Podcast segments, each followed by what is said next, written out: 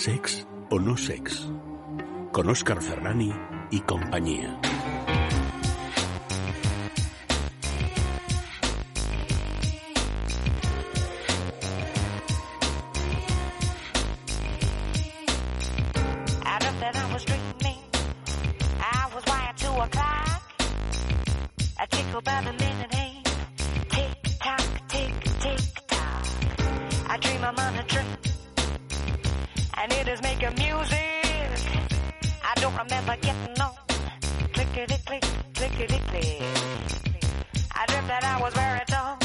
Será que es lo que ocurre en eh, nuestro cerebro, ese verdadero órgano sexual, cuando ingerimos alimentos y cuando tenemos sexo? ¿Puede ser que haya coincidencias cerebrales de lo más inspiradoras? ¿De dónde salieron eh, los bulos más recalcitrantes y más caseros relacionados con supuestas incapacidades que, tiene la mujer que está menstruando. ¿De dónde han salido esos bulos y cuáles son esos bulos carnales?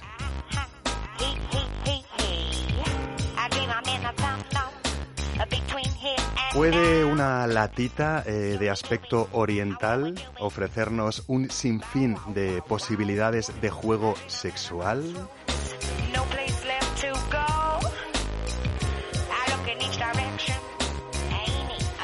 ¿Y qué esconde ese animalito tan simpático que está en China y que se llama oso panda en relación a su sexualidad que pueda inspirarnos y recordarnos lo animales que podemos llegar a ser a veces?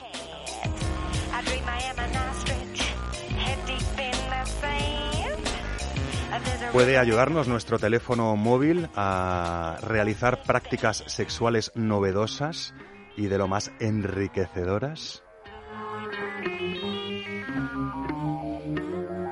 Pues todas esas cuestiones eh, entre canciones explícitas y otras muchas más en el Sex o No Sex que está a punto de comenzar.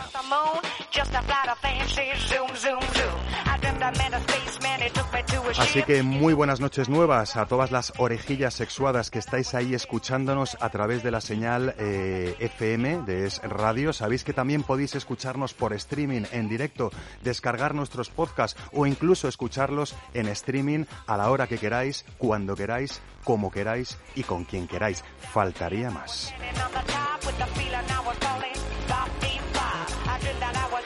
Y también faltaría más que fuera yo a acometer este sexo no sex que se nos viene encima solito. Sería imposible. ¿Quién sería yo? sin las mejores gargantas colaboradoras de este programa que están a punto de hacer aparición sonora en vuestras orejillas.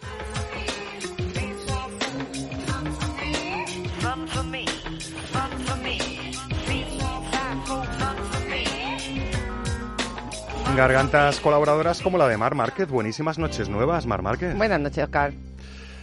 Ay.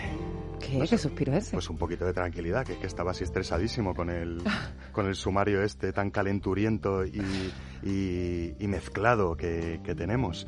¿Ganas de sexo no sex, Mar? Siempre. Yo vengo con tanta ilusión cada noche, ¿eh? ¿Tienes bien colocado el micro y bien colocados los cascos? Sí, me oigo demasiado fuerte, la verdad, pero bueno. Bueno, eso, son cosas de volumen, ya sabes. Eh, la potencia a gusto de cada cual y la alimentación a gusto de cada cual. Tengo una preguntita preparada para ti relacionada con la alimentación, pero antes necesito saludar a Gerard Magri. Buenas noches, Gerard Magri. Hola, buenas noches. ¿Has venido con las aplicaciones bien subidas y con el teléfono en orden? Sí, y además la aplicación de hoy me ha gustado especialmente y está en castellano, que es a veces una rareza.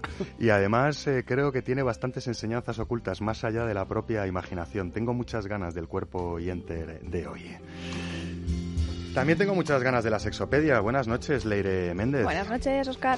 Leire Méndez eh, no solo es sexóloga, es que también es justo decir que es cofundadora y administradora de la sexopedia.com, que es ese portal que desde Internet pues, nos ofrece información práctica sobre sexo y sexualidad y completísimos directorios eh, relacionados con profesionales de la sexualidad. Eh, no vamos a hablar de profesionales de la sexualidad y contigo, vamos a hablar de sexo, alimentación y cerebro. Espero que no nos agites demasiado el cerebro con las informaciones que nos vas a traer. ¿eh? Dos de los mayores placeres de esta vida, o sea que. Sin duda. Promete. Eh, si además lo mezclamos con música, imagínate cómo, quedan esos placeres. Y entre nuestro elenco de gargantas colaboradoras tampoco podía faltar eh, Eva Guillamón, que a veces está viajando por el mundo y nos deja sus párrafos húmedos grabaditos, pero otras tiene a bien acompañarnos eh, en esta mesa de sexo no sex y proponernos párrafos húmedos tan suculentos como los de hoy. Buenas noches, Oscar. bueno, es que hoy es un clásico, ¿no? Porque Anaïs Nin, si uno piensa en literatura erótica, piensa en Anaïs Nin, que escribió un diario de 35.000 páginas, ¿eh? Imaginaos a Eva Guillamón leyendo el diario de Anaïs Nin para ir rescatando párrafos Yo me he los diarios de Anaïs Nin, pero tengo que reconocer que algunos me los he ido leyendo así en diagonal. Bueno, es nosotros... que 35.000 páginas, no me interesa a mí tanto Anaïs Nin como para leerme las 35.000 páginas, a pesar de que me interesa mucho. Eh, a mí lo que me va a interesar es escuchar ese párrafo húmedo que hoy viene bastante cargado de, de humedades por todos, por todos lados. ¿eh? Sí, pero fíjate, Anaïs Nin, cuando uno se acerca a su literatura, piensas que te vas a encontrar con algo súper porno y no te creas que, que es tan porno. ¿eh? Lo que es más transgresor eh, son las prácticas sexuales que ella, que ella hacía, ¿no? Y su devoción por su padre y por los tríos y por cosas, pero no es tan explícita, al menos no tanto como pensamos en, sus, en su diario de 35.000 páginas. Bueno, nos vamos a pedir que penséis durante los párrafos húmedos de Baguillamón, sí que os vamos a pedir que los sintáis. Y en último lugar, y no por eso menos importante, está Chema Rodríguez Calderón, que además de ser el bastante pícaro, pues es el encargado de trasladarnos distintos planes y recomendaciones eh, de lo más sexuales en algunos de los casos y en otros de lo más divertidas. Buenas noches, Chemísima. Buenas noches, Oscar. ¿Cómo estás? ¿Ya estás empezando a, a retocarte y todavía no hemos empezado contenidos? Es que hemos ido Magri y yo en representación del programa al Teatro Lara. Ah, ya sé yo que es uno de los planes. Ya me haces spoiler de uno de los planes que me vas a ofrecer. No se lo he dicho Teatro Lara, Cookie. Pero me vas a ofrecer más planes que vayan más, allá de Madrid, ¿o no? No, no, hombre, claro que sí. Pero bueno, a todas las casas vamos a llegar hoy. Incluso todas las casas. ¿Con algún coste económico el plan ese de todas las casas o no? Barato, barato, barato lo tengo. bueno, Chema lo tiene barato y nosotros lo tenemos sexualizado, que es a lo que nos dedicamos en este sex o no sex, que empieza a dar sus primeros pasitos para coger carrerilla directamente enfocado a tus orejillas sexuales. No podía ser de otra forma. Soy fuerte, soy ambiciosa y sé lo que quiero. Si eso me convierte en una perra, pues está bien. Madonna, cantante, compositora, actriz y empresaria estadounidense.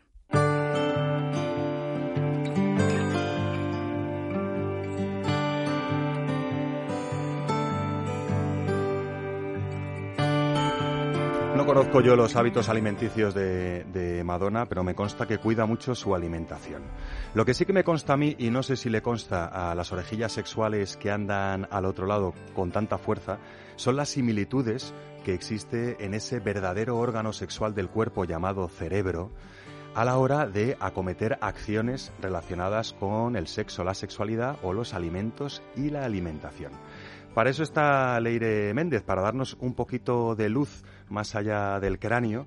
Y para empezar, si te parece bien, Leire, eh, informarnos así al modo sexo no sex, eh, que vamos eh, rapiditos pero seguros, sobre esas semejanzas cerebrales que se cuecen en nuestra cabecita cuando estamos frente a una situación sexual y cuando estamos frente a una situación alimenticia. Sí, es que ya lo he adelantado antes, ¿no? Que son dos de los mayores placeres que hay en, esta vida y, y, es que es así el cerebro también. Cuando tenemos un estímulo excitante o que nos aporta placer, como puede ser un buen beso, como puede ser pues un trozo de chocolate, eh, se nos envían eh, señales al cerebro desde el sistema límbico, que digamos es el sistema más emocional, ¿no? De las emociones. Eh, y todo esto lleva la señal hacia la región pélvica y vasodilata. Entonces, para hacer la digestión, para eh, llenar de sangre nuestros órganos genitales, llegamos ahí. Luego, además, cuando, cuando tenemos un buen beso, cuando nos comemos un buen trozo de chocolate, generamos dopamina y serotonina, que son neurotransmisores relacionados con el placer. Has puesto al mismo nivel el beso que, por ejemplo, una onza de chocolate. En nuestro cerebro pasan cosas parecidas. Muy parecidas, sí. Sí, sí, sí. Y eh, así, a, a, grosso modo, sin meternos tampoco en, detalles eh, de, de, regiones cerebrales y demás, eh, es lo que ocurre en nuestro cerebro. Eh, entiendo en ese sentido que cuando nuestra química cerebral empieza a moverse, eh, le cuesta distinguir a nuestro propio cerebro si estamos alimentándonos con alimentos o si estamos alimentándonos con una experiencia sexual. Podríamos eh, resumirlo muy mucho en, este sentido, ¿no? Sí, sí, sí, es eso, que al final lo que nos provoca placer nos libera todas esas sustancias tan mm, adictivas ¿no? en nuestro cerebro.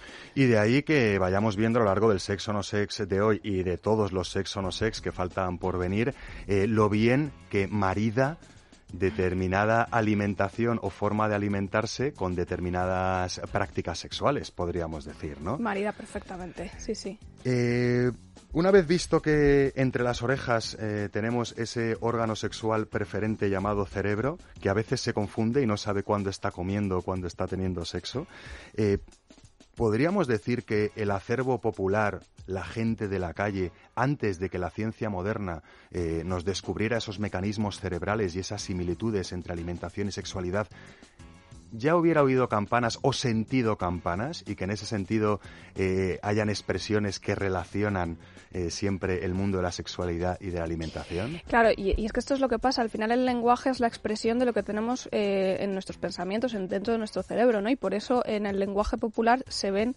expresiones que, pues, que asocian comida y sexualidad.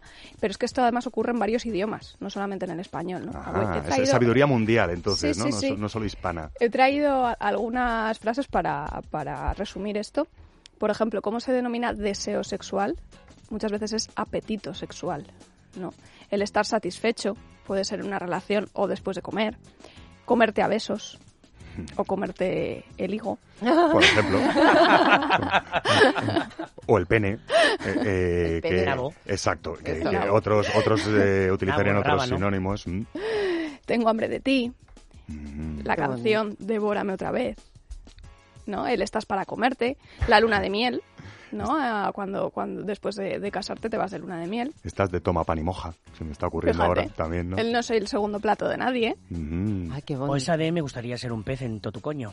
A ver, a ver eh, Guerra. Es, es, que es, en tu pecera. Ah, perdón. A, ver si te miran las letras. Es que soy muy literal a veces, perdón. y hacer burbujas de amor por, por donde. Eso, es, las burbujas de amor que también son en el coño. Oye, una vez más, Leire, eh, eh, la gente se adelanta a la ciencia y, aunque no hubiera tecnología para demostrarlo, ya sabíamos desde hace mucho tiempo que esto del sexo y la alimentación tenía bastante que ver. Me gustaría pediros, eh, antes eh, de pasar a la cuestión siguiente en Sexo no Sex, muy rápidamente, si pudierais eh, contarnos un alimento que seguro que sí y seguro que sí incluiríais en una práctica sexual y otro alimento que pese a que os guste muchísimo jamás incluiríais en un encuentro sexual. Perdón, perdón, perdón. Eh, eh, eh, si es, si tiene piel, ¿está pelado o sin pelar? No, no te adelantes, no seas listillo. Tú describe el alimento que incluirías en un encuentro sexual, en una práctica sexual, y describe o nombra un alimento que jamás, pese a que te guste en tu boquita, jamás incluirías en un encuentro sexual. O sea, de comer. Luego posología, ¿no? La posología Exacto. de Luego ya hablamos, hablamos, de, hablamos de, posología. De comer, no de meter. Mm. Usted dirá, ¿qué incluiría en una práctica sexual? Tengo muy claro, muy claro, muy claro lo que no, porque todo lo que yo cuento está basado en la experiencia. Me comí un salmorejo en una fiesta. Madre mía. Es muy rojo y muy refrescante, pero... Me bebí siete vasos de agua, los escupí, me enjuagué la boca y no había manera de quitar aquello. Estaba fuertecito de ajo, de además. sí. Estaba muy rico el salmorejo. Hay gente que el ajo lo gestiona muy bien en, su fisiología, pero hay otras personas que, empiezan a oler a ajo. Yo no me atrevía, yo no me atrevía a acercarme a la, boca, ¿eh? porque a veces el ajo huele en la piel. Sí, sí, sí, en el propio sudor, en el propio sudor. Es horrible. Salmorejo Mar Márquez nunca lo incluiría en un afer amoroso, pero sin embargo incluiría eh, basado en mi propia experiencia, utilicé nata una vez, pero tampoco la incluiría. Era positivo al principio, no, porque cuando la nata se seca, huele agrio. no lo hagáis. No lo hagáis. Pero, Mar, ¿será que la tienes que retirar antes de que se seque? Pero no, hombre, uno está allí, se me, me- se me metió en el pelo y a las dos horas decía que me huele como a leche cortada, me huele a leche cortada y era no, no sé. Vale, buen aviso para navegantes. Oye, Gerard Magritte, ya, ya sé que ibas de listillo. Intenta, intenta no darnos más información de la necesaria. Pero necesitamos saber qué alimento incluirías sí o sí en una práctica sexual y qué alimento, pese a gustarte, nunca lo incluirías. Yo voy a tirar por lo fácil. A ver. El, el chocolate es maravilloso. Ay, El chocolate es maravilloso y da mucho juego porque lo puedes tener derretido o lo puedes manusear hasta que es como una especie de pasta. Y es como una especie, ¿os acordáis de las ceras DAX? Pues mm, Rembrandt. Cuando la piel está sudada, cuando, cuando la piel está sudada, la, la onza de chocolate puede ser una especie de tiza interactiva que además de Correcto, cosquillear deja un rastro chocolatoso muy interesante. Y el alimento que, pese a que te guste consumir en la mesa, nunca eh, implementarías en una práctica sexual, podría ser. Yo hay una cosa que me gusta mucho y la gente dice que es, no se entiende, pero es que a mí el brócoli me fascina. Ya estamos. Ay, a mí también. Me fascina el Claro, es que brócoli. es una cosa buenísima. A mí Pero, también. pero me, gusta la imagino restos de brócoli hasta en... Pero dices para metértelo. Hablaríamos de uso externo, ¿no, Gerard? Eh, es que no sabría muy bien, qué- porque me imagino como ¿Por una especie de metértelo? escobilla, ¿no? Entonces metiendo la escobilla, en- depende en dónde... No sé, Yo, yo siento, No sé, si- que siento, que siento no ser iba. el soso de la mesa, pero por favor, Gerard, no introduzcas en tu ano ni en la vagina de nadie brócoli, porque, porque eso se va a Pero si me has dicho desmenuzar. que, que no usaría... yo Brócoli en el que brócoli. orto. Ah, Pues era el no, que lo ha era el bien, no. claro. Perdón, perdón, Claro, perdón, lo ha he sido hecho yo. bien, lo ha Es que hecho yo me estaba bien. imaginando a Gerard ya jugando bien. con el brócoli y digo, bueno, para dicho, me gusta y mucho, pero no. Pero no lo Vale. haría. Lo siento, Gracias. pero Sí, no. el sí era el chocolate, Y el no era el- el brócoli porque el- me parece que no... Es el brócoli. Pero reconoced que todo el mundo se lo ha imaginado, todo el mundo se ha imaginado Sí, ahora ha con un quedado brócoli sexy, en el orto. Ha quedado sexy, bonito, a la vista. Como un pero al pluganal, tacto ¿no? no. Como un pluganal así con la florecita afuera. Un, un plucanal que se puede desmenuzar No, eh, en te cualquier metes momento. la parte que es el Al mejor tronco. para el tronco no se puede desmenuzar. Vamos, necesitas un cuchillo de carnicero para desmenuzarlo. Pero mientras lo agarras por la parte que no es el tronco, seguro que bolitas empiezan a liberarse. Pero bueno, no se caen, lo dejamos no se a caen gusto, dentro a del gusto del consumidor. Gerard, desde luego, nunca lo haría. Chema, por favor, ten cuidadito. No hay menores delante, pero tenemos la sensibilidad a flor de piel. ¿eh? A ver lo que perdón, dices. ¿eh? Pues mira, eh, me gusta muchísimo para el sexo la, la nocilla de dos sabores, porque no solo puedes hacer dibujitos y después ir comiéndotelos. Es maravillosa. Mm, y además tienes dos colores. Exactamente, es que son dos colores. Entonces, pues, pues yo además que me gusta dibujar, ¿eh? Y dibujar en nocilla de dos sabores es maravilloso. Y después, toalamelo. Y un alimento que jamás, pese a gustarte en Espagueti la boca, carbonara. jamás los utilizarías No, para nada, no, se pone sexual. todo perdido, es muy asqueroso. Oye, Guillamón, no te vas a librar. Pues fíjate, es que yo, yo, yo tengo disociado completamente el sexo de la comida. Ah, sí. Sí, no. Contravienes eh, la inercia cerebral eh, natural propia No, tuya. no, a mí se me- es maravilloso porque yo cuando estoy enganchada de alguien se me va el hambre. Pero absolutamente, ¿eh? Claro, tu cerebro a lo mejor directamente ya se cree que se está nutriendo. Sí, sí, sí, sí. Y dice, ¿para Entonces qué? no, no, no, no soy yo de combinar sexo y comida, no me gusta. Soy de combinar sexo y vino, por ejemplo. Ah, bueno, dicen que es un alimento, claro. Vino algunos. tinto, vino tinto dicen que es un alimento. Yo, yo me quedo con el vino. Ese, ese Mm. buque caliente que te queda en la boca, ese sabor a sí. uva en los besos, ¿no? Esa acidez a veces Gustar, también tan sugerente. Gusta, gusta, gusta. Gustar. Estoy de acuerdo. Con la botella no, ¿eh? Por favor, amiguitos y amiguitas. no, Hay tiendas no. eróticas. Con el contenido solo. Sí, se puede hacer el vacío cuando introduces una botella en el cuerpo de alguien, así que cuidadito con las botellas. Eva Guillamón hablaba del vino, no del de recipiente beber, de beber, que, mí- contiene el vino. ¿eh? Exactamente. Es que cuando comes, eh, yo, la digestión en, en- en mi cuerpo es tan, te- coge tanta energía que es que se me van las ganas de cualquier otra cosa. O sea que yo vino solo, solo de Tomamos- beber. Tomamos nota. Y para cerrar eh, el, el bloque, hemos dejado al aire para el final. ¿Tú te quieres pronunciar en este sentido? Me quiero pronunciar. A ver, yo soy un poco como Gerard, es que a mí el, el cacao me encanta, pues, pues, si el sexo también, pues, pues vamos a juntarlo, ¿no? ¿Para qué, para qué dificultar más la cosa? Bueno, lo que no, Chocolate también, ¿no? Sí. Vale. lo que no, que yo creo que eso lo tengo también muy claro, son alimentos picantes, tipo guindillas o el Oh, jengibre. Sí, eso es maravilloso.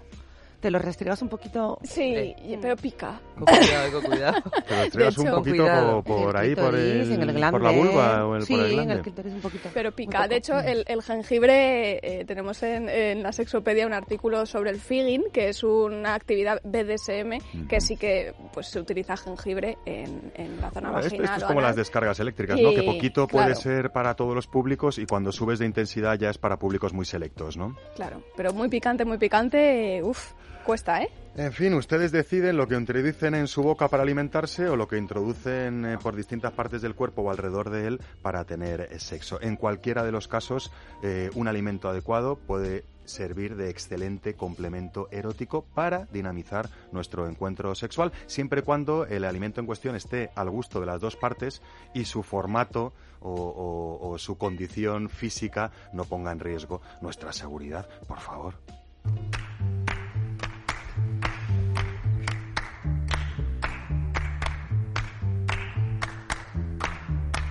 Bueno, pues eh, prealimentada eh, nuestra mente y nuestro cuerpo, nuestro cuerpo, eh, también tenemos algo que decir respecto a, la alimentación y la menstruación.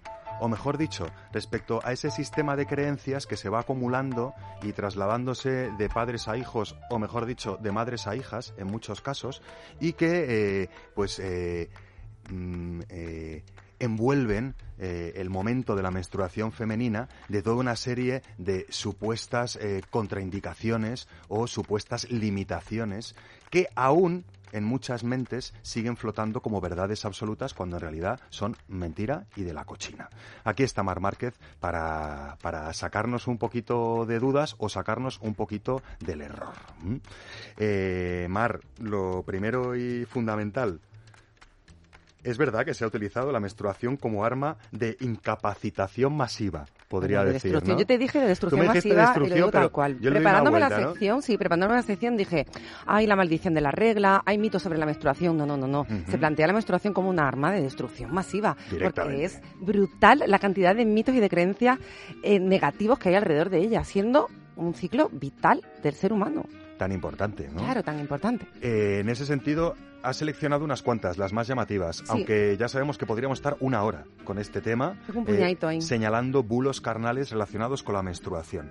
Te lo voy a Eh, decir por, por países, ¿te parece? Venga, Mira, en. Nepal se les aísla en cuartos oscuros para que no tengan contacto con otros seres humanos. En Japón no se puede preparar sushi porque dicen que desequilibra el gusto. Ujú. En Afganistán dicen que si te duchas contagias enfermedades a través del agua. Ala. En Colombia no te puedes lavar ni cortar el pelo, aunque yo eso lo viví también de pequeña. En India dicen que tienes que alejarte de los vegetales porque se estropean. Pero en Rumanía también está el mito de que las flores se marchitan si los coges. En Italia dice que no crece la masa o el pastel, que está muy relacionado con el mito de la mayonesa, que es muy europeo, muy francés, muy español. Ese lo he vivido yo corta. en yo- ¿eh? yo- No, eh, niña, no hagas la mayonesa, eh, que, que te va a cortar, O no, hazme la mayonesa, Oscar, que es que estoy con la regla. Mm. Pues no, Será un truco de tu madre. Yo, yo sí, con el tiempo, con el tiempo he retomado aquello y, y cuando lo descubrió lo seguía diciendo, ¿no? Pero, pero bueno, son mitos que siguen funcionando en algunos hogares. ¿eh? También te decía, eh, Oscar, venga, hazme las camas, le frígame, que...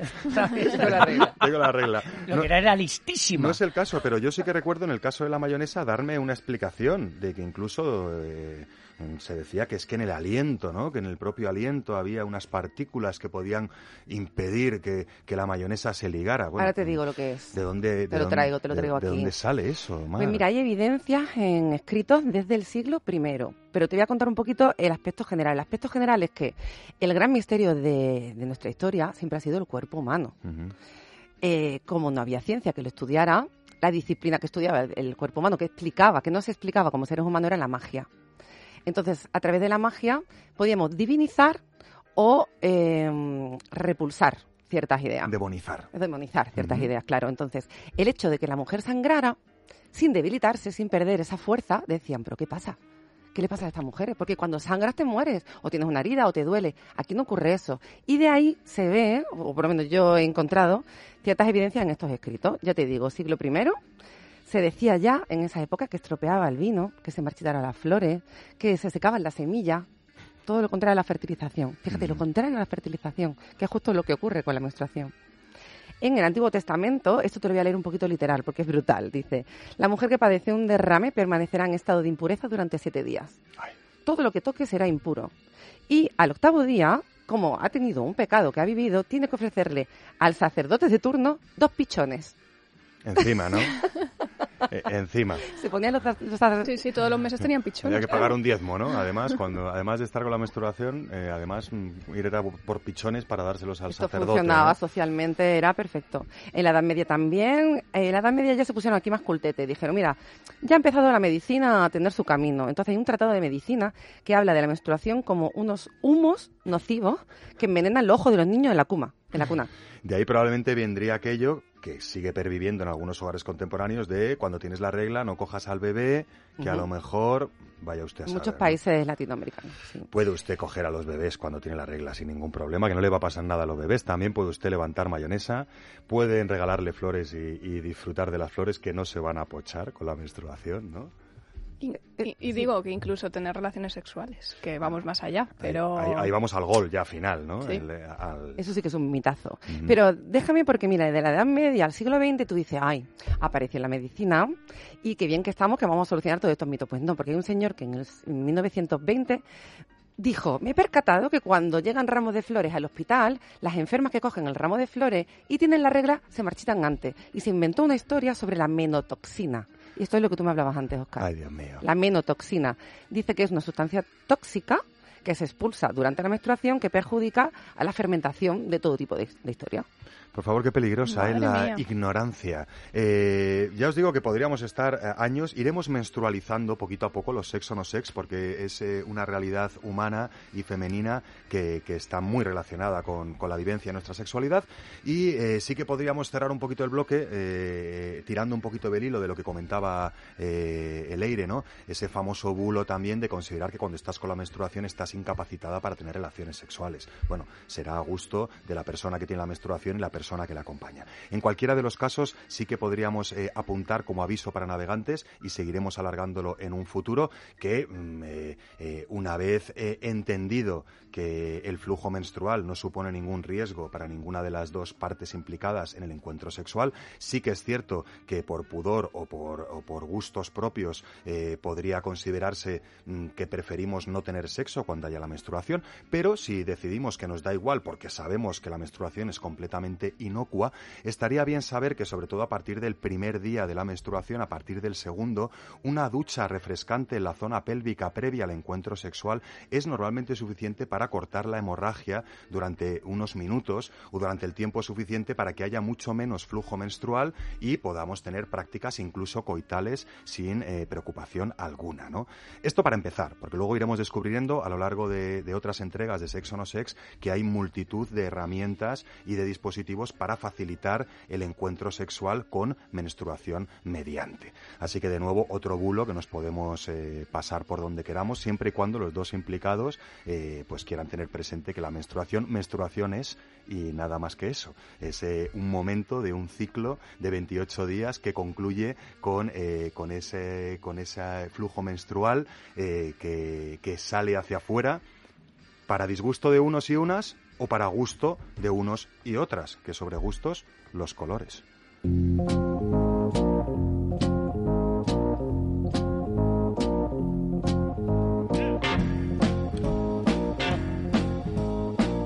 Para gustos los colores y para gustos los juguetes, complementos y accesorios eróticos, porque ya sabéis que entra en juego nuestro cómplice de juego de la noche.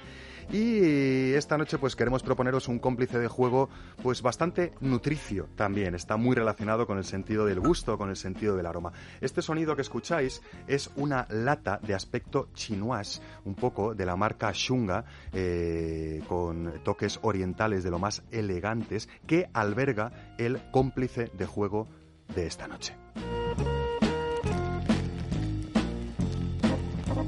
Y estos ruiditos eh, son mis manos extrayendo al cómplice de juego y al cómplice del cómplice de juego. Lo que tengo en la mano es lo que venimos a llamar a veces nieve afrodisíaca. Por ejemplo, que no es nada más ni, ni más ni menos que una especie de azúcar glass, un micropolvo hiperligero con distintos aromas y distintos sabores que podemos implementar en nuestra práctica sexual de muy diferentes maneras y con múltiples alegrías. La voy a liar parda abriendo aquí la bolsa, que lo tendría que haber preparado. A ver, dámela. Ah, Estamos pensando que nos hayas traído aquí un kilo de cocaína. mira, mira cómo huele. Sí, lo, lo parece, ¿eh? Porque vamos, o sea, No son esos polvos. Nos ha quedado la cara Gracias. entre la devoción y la estupefacción. Mira, Total. esto, ahora que están grabando por aquí, fijaros lo que pasa. Va la cosa. Fijaros lo que pasa, simplemente con mover la bolsa sale una especie de polvo de niebla que tiene un aroma muy dulce. En este caso os he traído aroma a cherry, a cereza.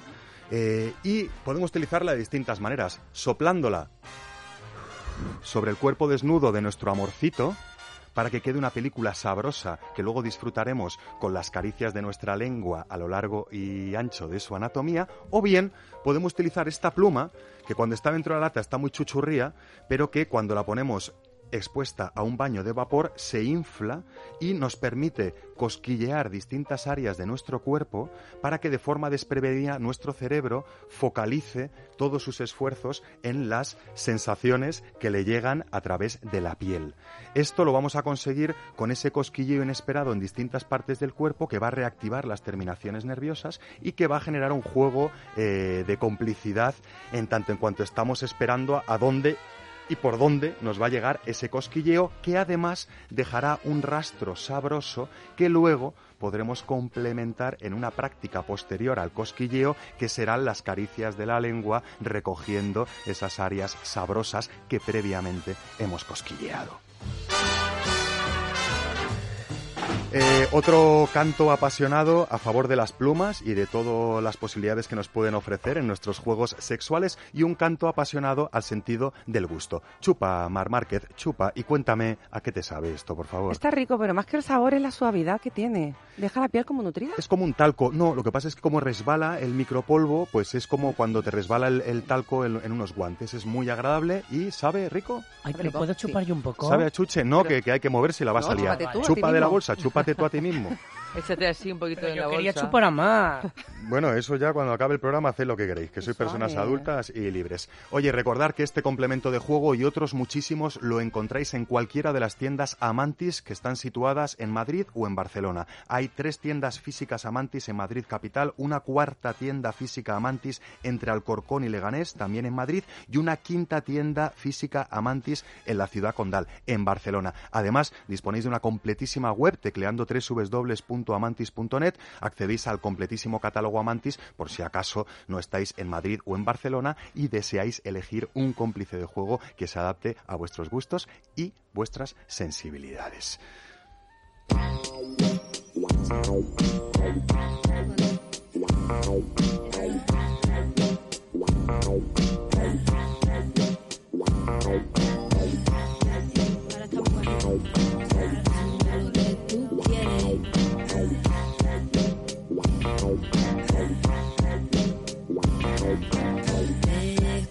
Sabía yo, tengo lo que tú quieres. Eh, como lo sabía yo, tengo lo que tú quieres.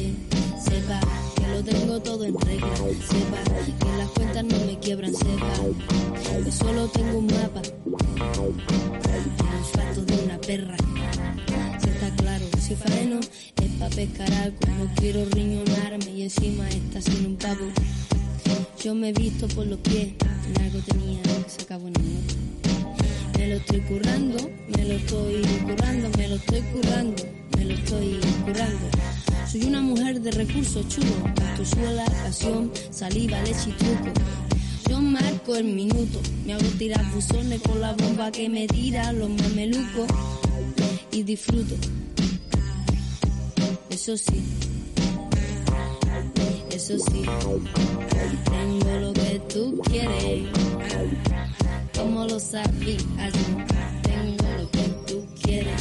Ni de quién eres me importa, ni qué bebes, ni de dónde vienes. Al lío, tú qué tienes. El gustito me lo llevo para la casa. Hijo, ¿qué quieres? Hijo, ¿qué quieres? ¿Dónde está mi estilo? ¿Dónde está mi ruina? Quiero más romero, lo huelo. Tú me hueles, en queriendo todo se puede. Échale huevo, está en el punto de mira y mira, sigo viva. Ve como lo sabía yo. Tengo lo que tú quieres. Eh, como lo sabía yo, tengo lo que tú quieres. Como lo sabía yo, tengo lo que tú quieres. Lo sabía yo, tengo lo que tú quieres. Otra vez yo, yo, yo, yo, y yo, y yo, y más yo. Pero lo digo todo a buen entendedor. Canta en canciones que lleven mi nombre, la gloria será para quien la corresponde. Yo le llevo flores, ella se tatúa mi nombre, más natural que follar, oro, vino, rico, pobre. Mi madre me educó hasta donde pudo y luego me dio su escudo. No voy a salvar el mundo, salvaré mi culo y lo que me dé la gana. Mensaje tan egoísta que tú lo haces, como lo sabía yo. Tengo lo que tú quieres ve como lo sabía yo. Tengo lo que tú quieres. Ve como lo sabía yo. Tengo lo que tú quieres. Ve como lo sabía yo. Tengo lo que tú quieres. Eh.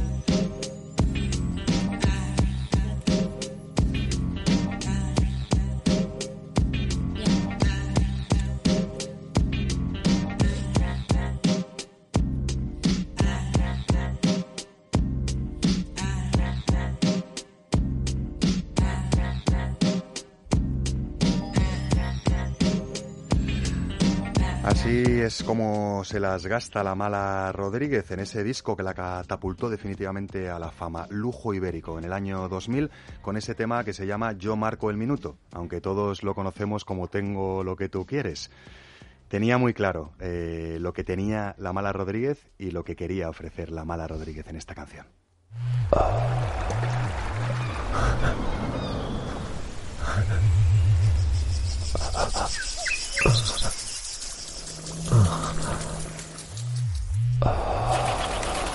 Sexplórate con Amantis, tu tienda erótica. Descúbrenos en Madrid, Barcelona y en amantis.net. Sex o no sex, esa no es la única cuestión. Pues claro que no es la única cuestión. Eh, una de las cuestiones que nos gusta eh, utilizar, ¿no? O que nos gusta que nos gusta introducir en nuestro cuerpo cuando estamos en sexo no sex es el poder de la literatura para humedecer nuestro cerebro y disparar nuestra imaginación. Eso es lo que consigue Eva Guillamón cada vez que selecciona un párrafo húmedo como este.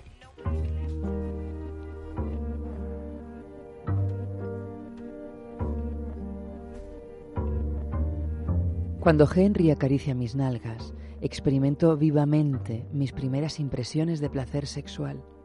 Tenía yo nueve años y con cuatro o cinco niños, vecinos míos en Ucle, nos encerramos en un oscuro porche y decidimos enseñarnos los traseros. La mano de un niño en mi culo fue el primer estremecimiento del misterio sensual. Quiso pegarme, así es como se excitaba con otra mujer. Empezó a golpear mis nalgas, zas, zas, y yo me reí, pero de pronto se sintió afectado y se detuvo, aturdido por sus sentimientos porque había visto las marcas de sus manos en mi piel satinada. Cuando le cuento este relato de mi vida pasada a Allende, me tumba en la cama y me azota las nalgas con su polla, duramente.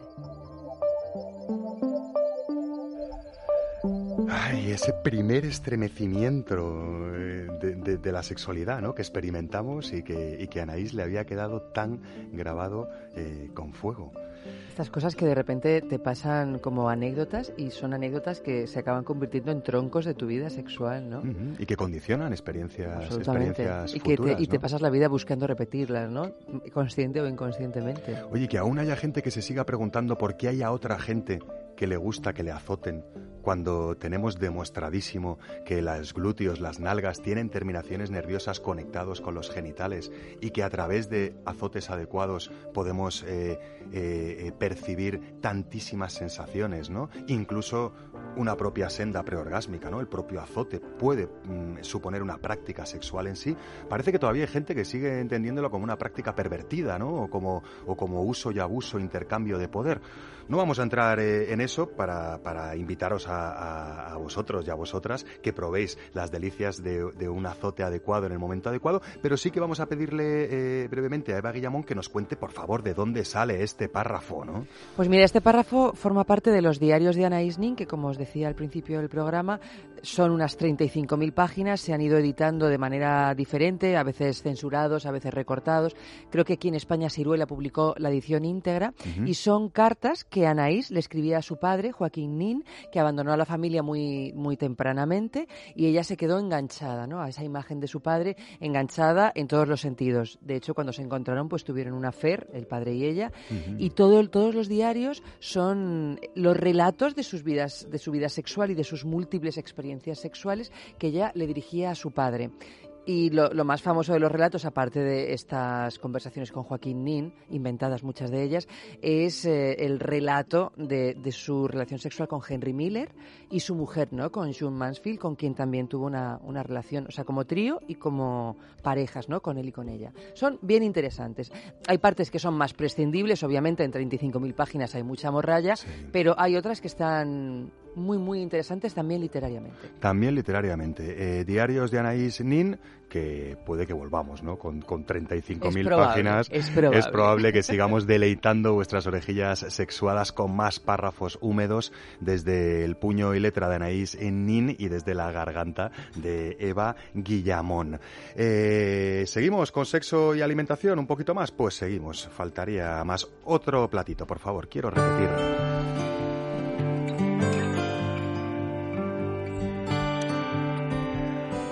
Oye, Leire Méndez, eh, hemos visto que nuestro cerebro pues tiene eh, inmensidad de similitudes eh, a la hora de estar funcionando en un contexto sexual o en un contexto de alimentación.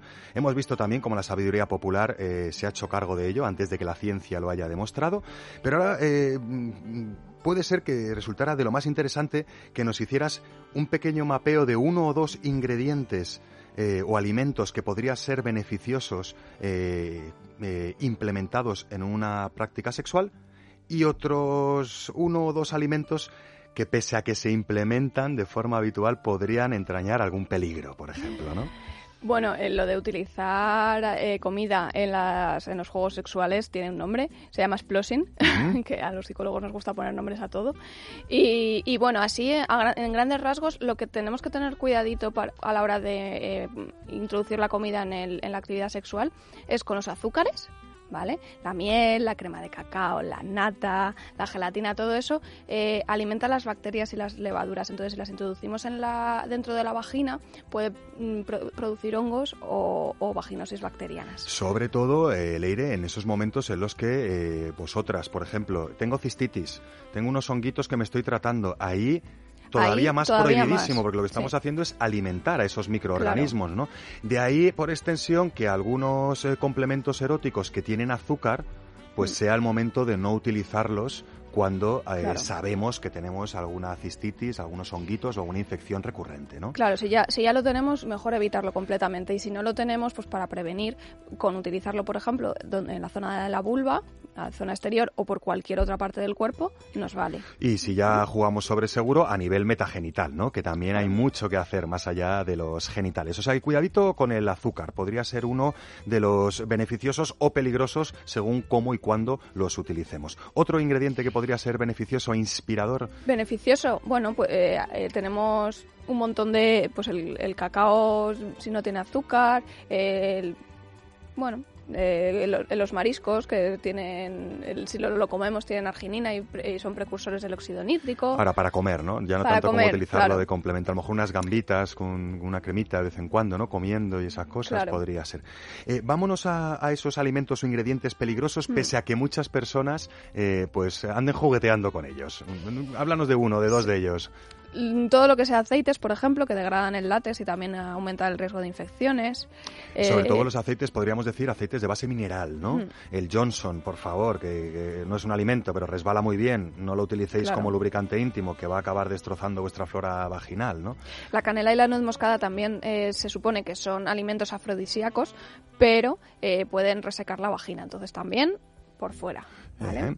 ¿Eh? ¿qué, qué pasa con los chorizos, con las longanizas, con todos esos tipos de objetos fálicos que vemos en tantas fotografías y que puede resultar tan recurrente a la vista, pero entiendo que pueden entrañar más de un riesgo? A ver, ¿no? eso, al igual que algunos vegetales que tienen forma fálica, si los queremos utilizar con preservativo, ¿vale? Para evitar eh, que todas las bacterias que tienen eh, todos esos alimentos se introduzcan dentro de, de la vagina. Con preservativo previo, previo tacto manual, ¿no? Para, Claro. para distinguir si hay algún Hay que saliente, tener cuidado puntita, para que no, se rompa el preservativo y no utilizar en, en la zona anal, por favor, porque no tienen tope y el ano es un pozo sin fondo. Lo absorbe todo y, y al final el fondo está en la sala de urgencias, ¿no? No, está en el quirófano el es, fondo, bueno, sí, sí. Me he imaginado quirófano. penetrado. Vale, así que todo lo que vaya al ano con un tope, que para eso está los juguetes eróticos. Oye, y aviso para navegantes, si queremos andar con frutitas, pues hay según qué frutas que son duras, que no se parten, sobre todo hortalizas, pero que convendría pelarlas un poquito, ¿no? Me estoy imaginando un calabacín, me estoy imaginando un pepino, podríamos pelarlo para alisar y dejar eh, jugosita la zona. Sí, un, un Excepto, pepino. por ejemplo, en la base, que podríamos hacer un corte de cuña para utilizarlo como asa, por ejemplo, Claro. ¿no? Yo creo que Chema se ha imaginado una piña. Yo me he imaginado a Oscar Ferrani pelando calabacines, pero sin nada puesto. Y no para hacer una tortilla, ¿no? pelando Por pepinos, que los favor. pepinos pinchan, ¿eh? O sea, meterse Claro. en un pepino, Por eso, pepino pincha, No, ¿eh? Pero- pero pelamos. lo pelas. Que se haga lo que Pelamos. quiera, pero que lo sepa. No, no, pero es que Oscar. Ferrani te los pela. Es que es lo No, bueno, claro. que te la pela la Pe- fruta. pelados.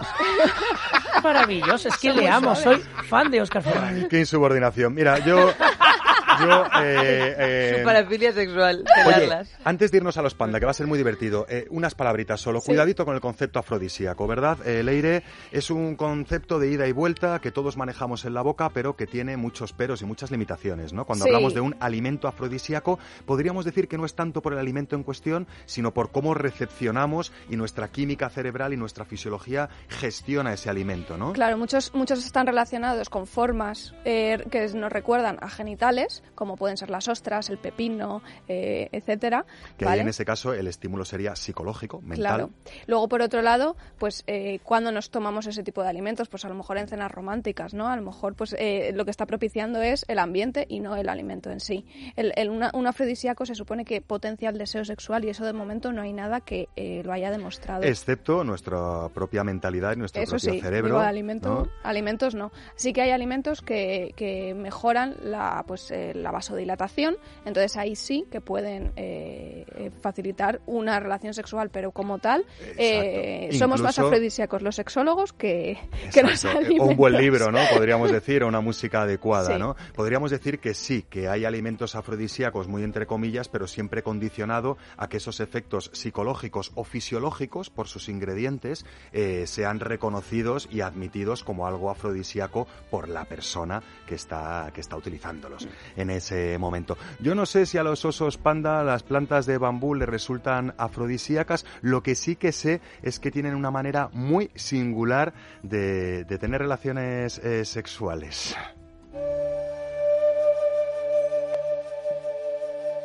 El oso panda, un gigante asiático único y de gustos exquisitos. Originario de las zonas más montañosas de China, el panda es un animal robusto y de formas redondeadas con un llamativo pelaje blanco tan solo interrumpido alrededor de cada ojo, en las orejas y en sus extremidades por singulares manchas negras. Esto le ha valido la simpatía de los humanos de todo el mundo hasta el punto de ser la imagen oficial del movimiento ecologista WWF desde 1961. Un honor que llegó justo a tiempo para empezar a ponerle freno a su extinción, suerte que no suelen tener otras especies menos agraciadas físicamente. Yo no entiendo por qué.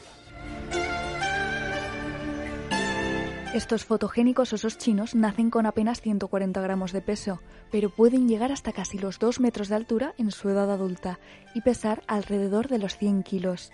Su denso pelaje les ayuda a regular la temperatura en los cambiantes climas montañosos.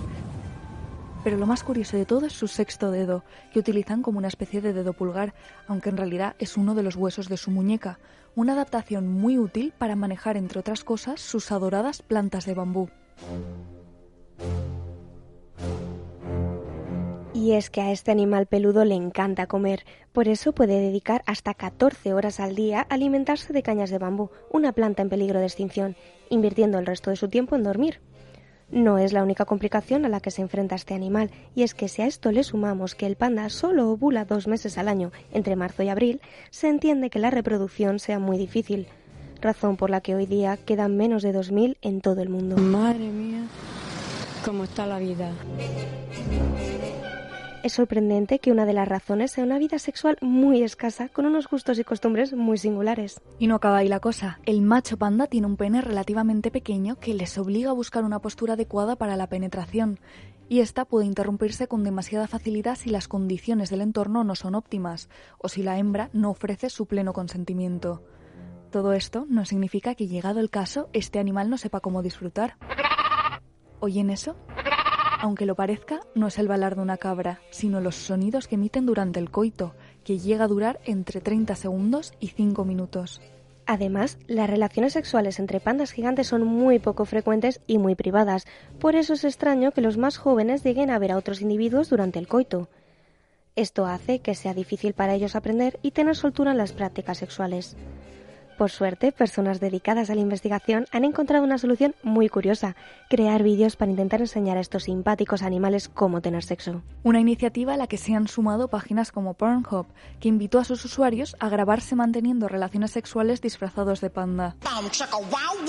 Por cada vídeo, la página donaba 100 dólares a organizaciones de preservación de esta especie. El oso panda es un animal muy exquisito en lo que su sexualidad se refiere. No le vale cualquier cosa para salir del paso. Los pandas gigantes precisan de intimidad para practicarlo bien y solo pueden reproducirse cuando logran conocerse a fondo en el plano sexual. Tal vez sea amor. En Es Radio, Sex o no sex. Con Óscar Ferrani y compañía.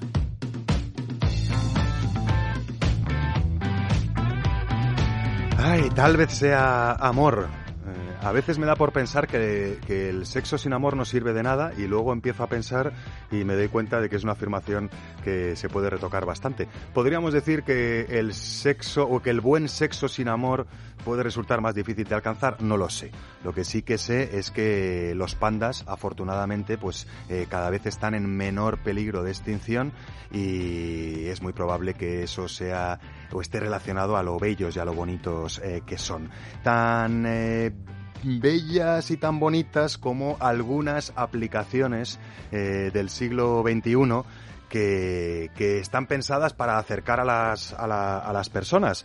Eh, sí, la verdad es que me, estoy saltando a Chema. Chema, he venido, de los, he venido directamente de los pandas y me estaba cepillando a Chema. Antes de, antes de irnos a, a En Cuerpo y Enter, es verdad, vámonos a la agenda pícara y luego os explicamos cómo los teléfonos móviles, además de alejar a las personas, a veces pueden acercarlas en el plano sexual. Pero antes, agenda pícara, por favor.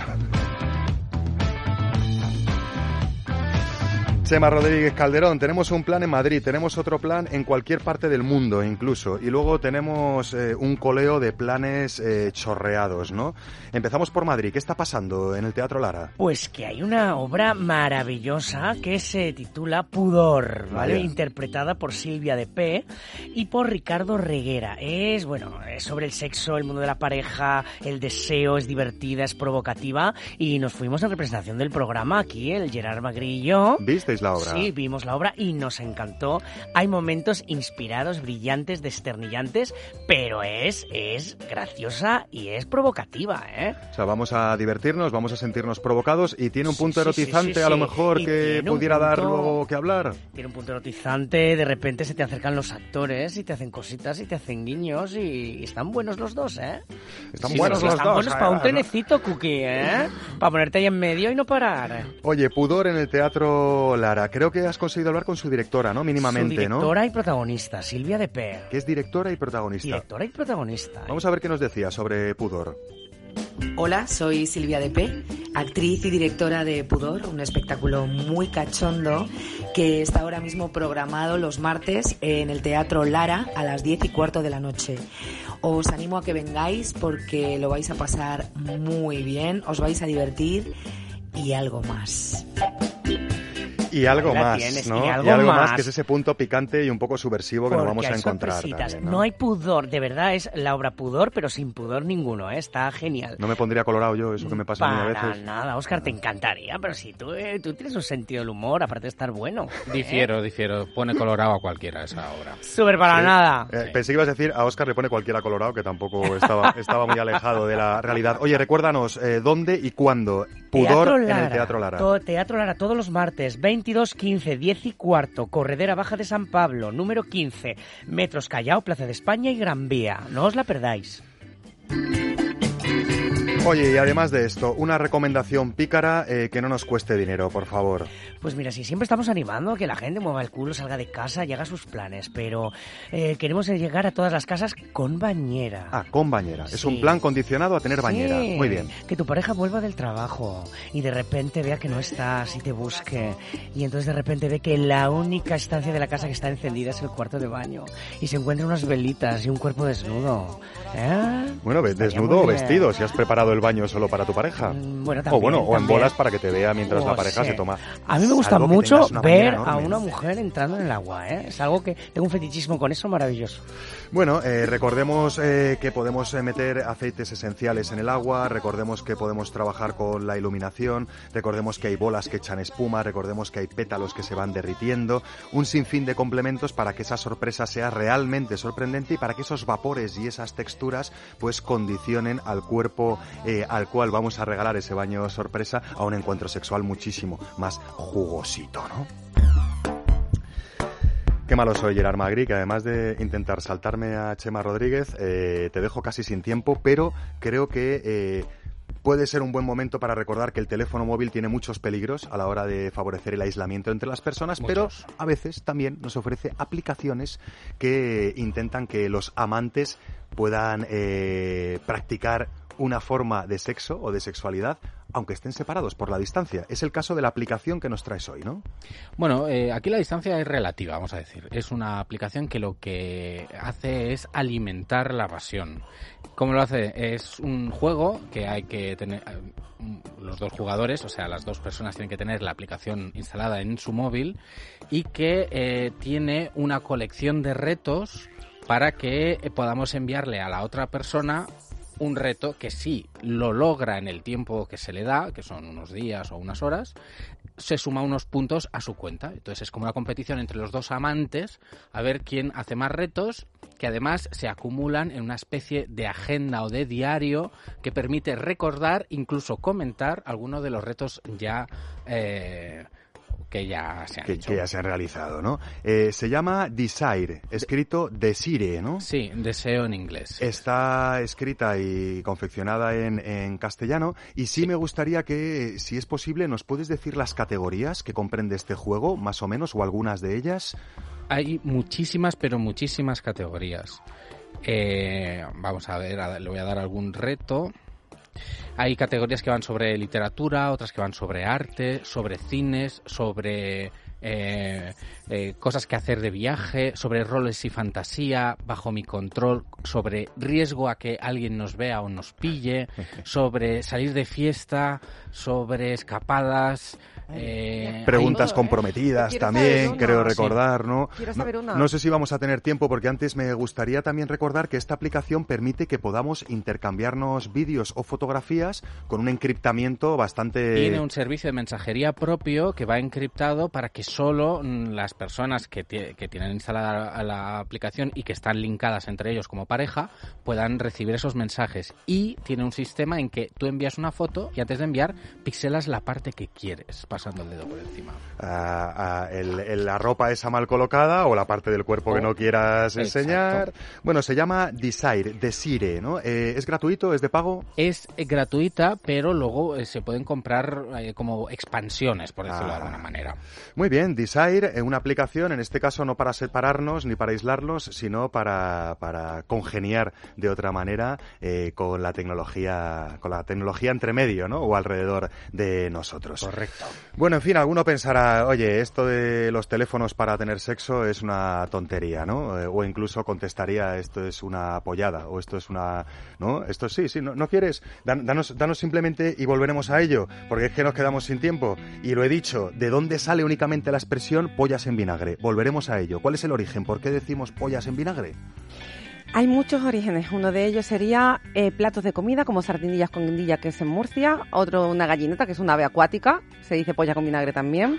Y lo último sería eh, que puya viene de hacer daño, o una palabra, una expresión en la que haces daño. Por lo tanto, con vinagre dolería mucho más. Ah, o sea, no tiene nada que ver con eso de, conservarlo. En fin, volveremos a esa expresión de, pollas en vinagre, que sepáis que no decimos las cosas porque sí, lo decimos por algo. Tampoco hablamos de sexo porque sí, eh, hablamos de sexo porque no sabemos hacer otra cosa, sobre todo cuando estamos en sex o no sex. Muchísimas gracias a Mar Márquez, a Gerard Magri, a Leire Méndez, a Eva Guillamón y a Chema Rodríguez Calderón por prestar sus gargantas a, la causa del sexo y de la sexualidad. Gracias, chicos, compañeros. Buenas noches. Y sobre todo también muchísimas gracias a Isaac Vizcaíno que ha estado los mandos técnicos, a Laura Jack, eh, jefa de producción eh, y encargada también de redacción, y a eh, Mary San Juan, que además de ser locutora también está encargada de la redacción. Todas estas personalidades al servicio de la divulgación sexual en Sex o No Sex. El sábado que viene más y puede que mejor o bien en podcast. Buenas noches y buen sexo.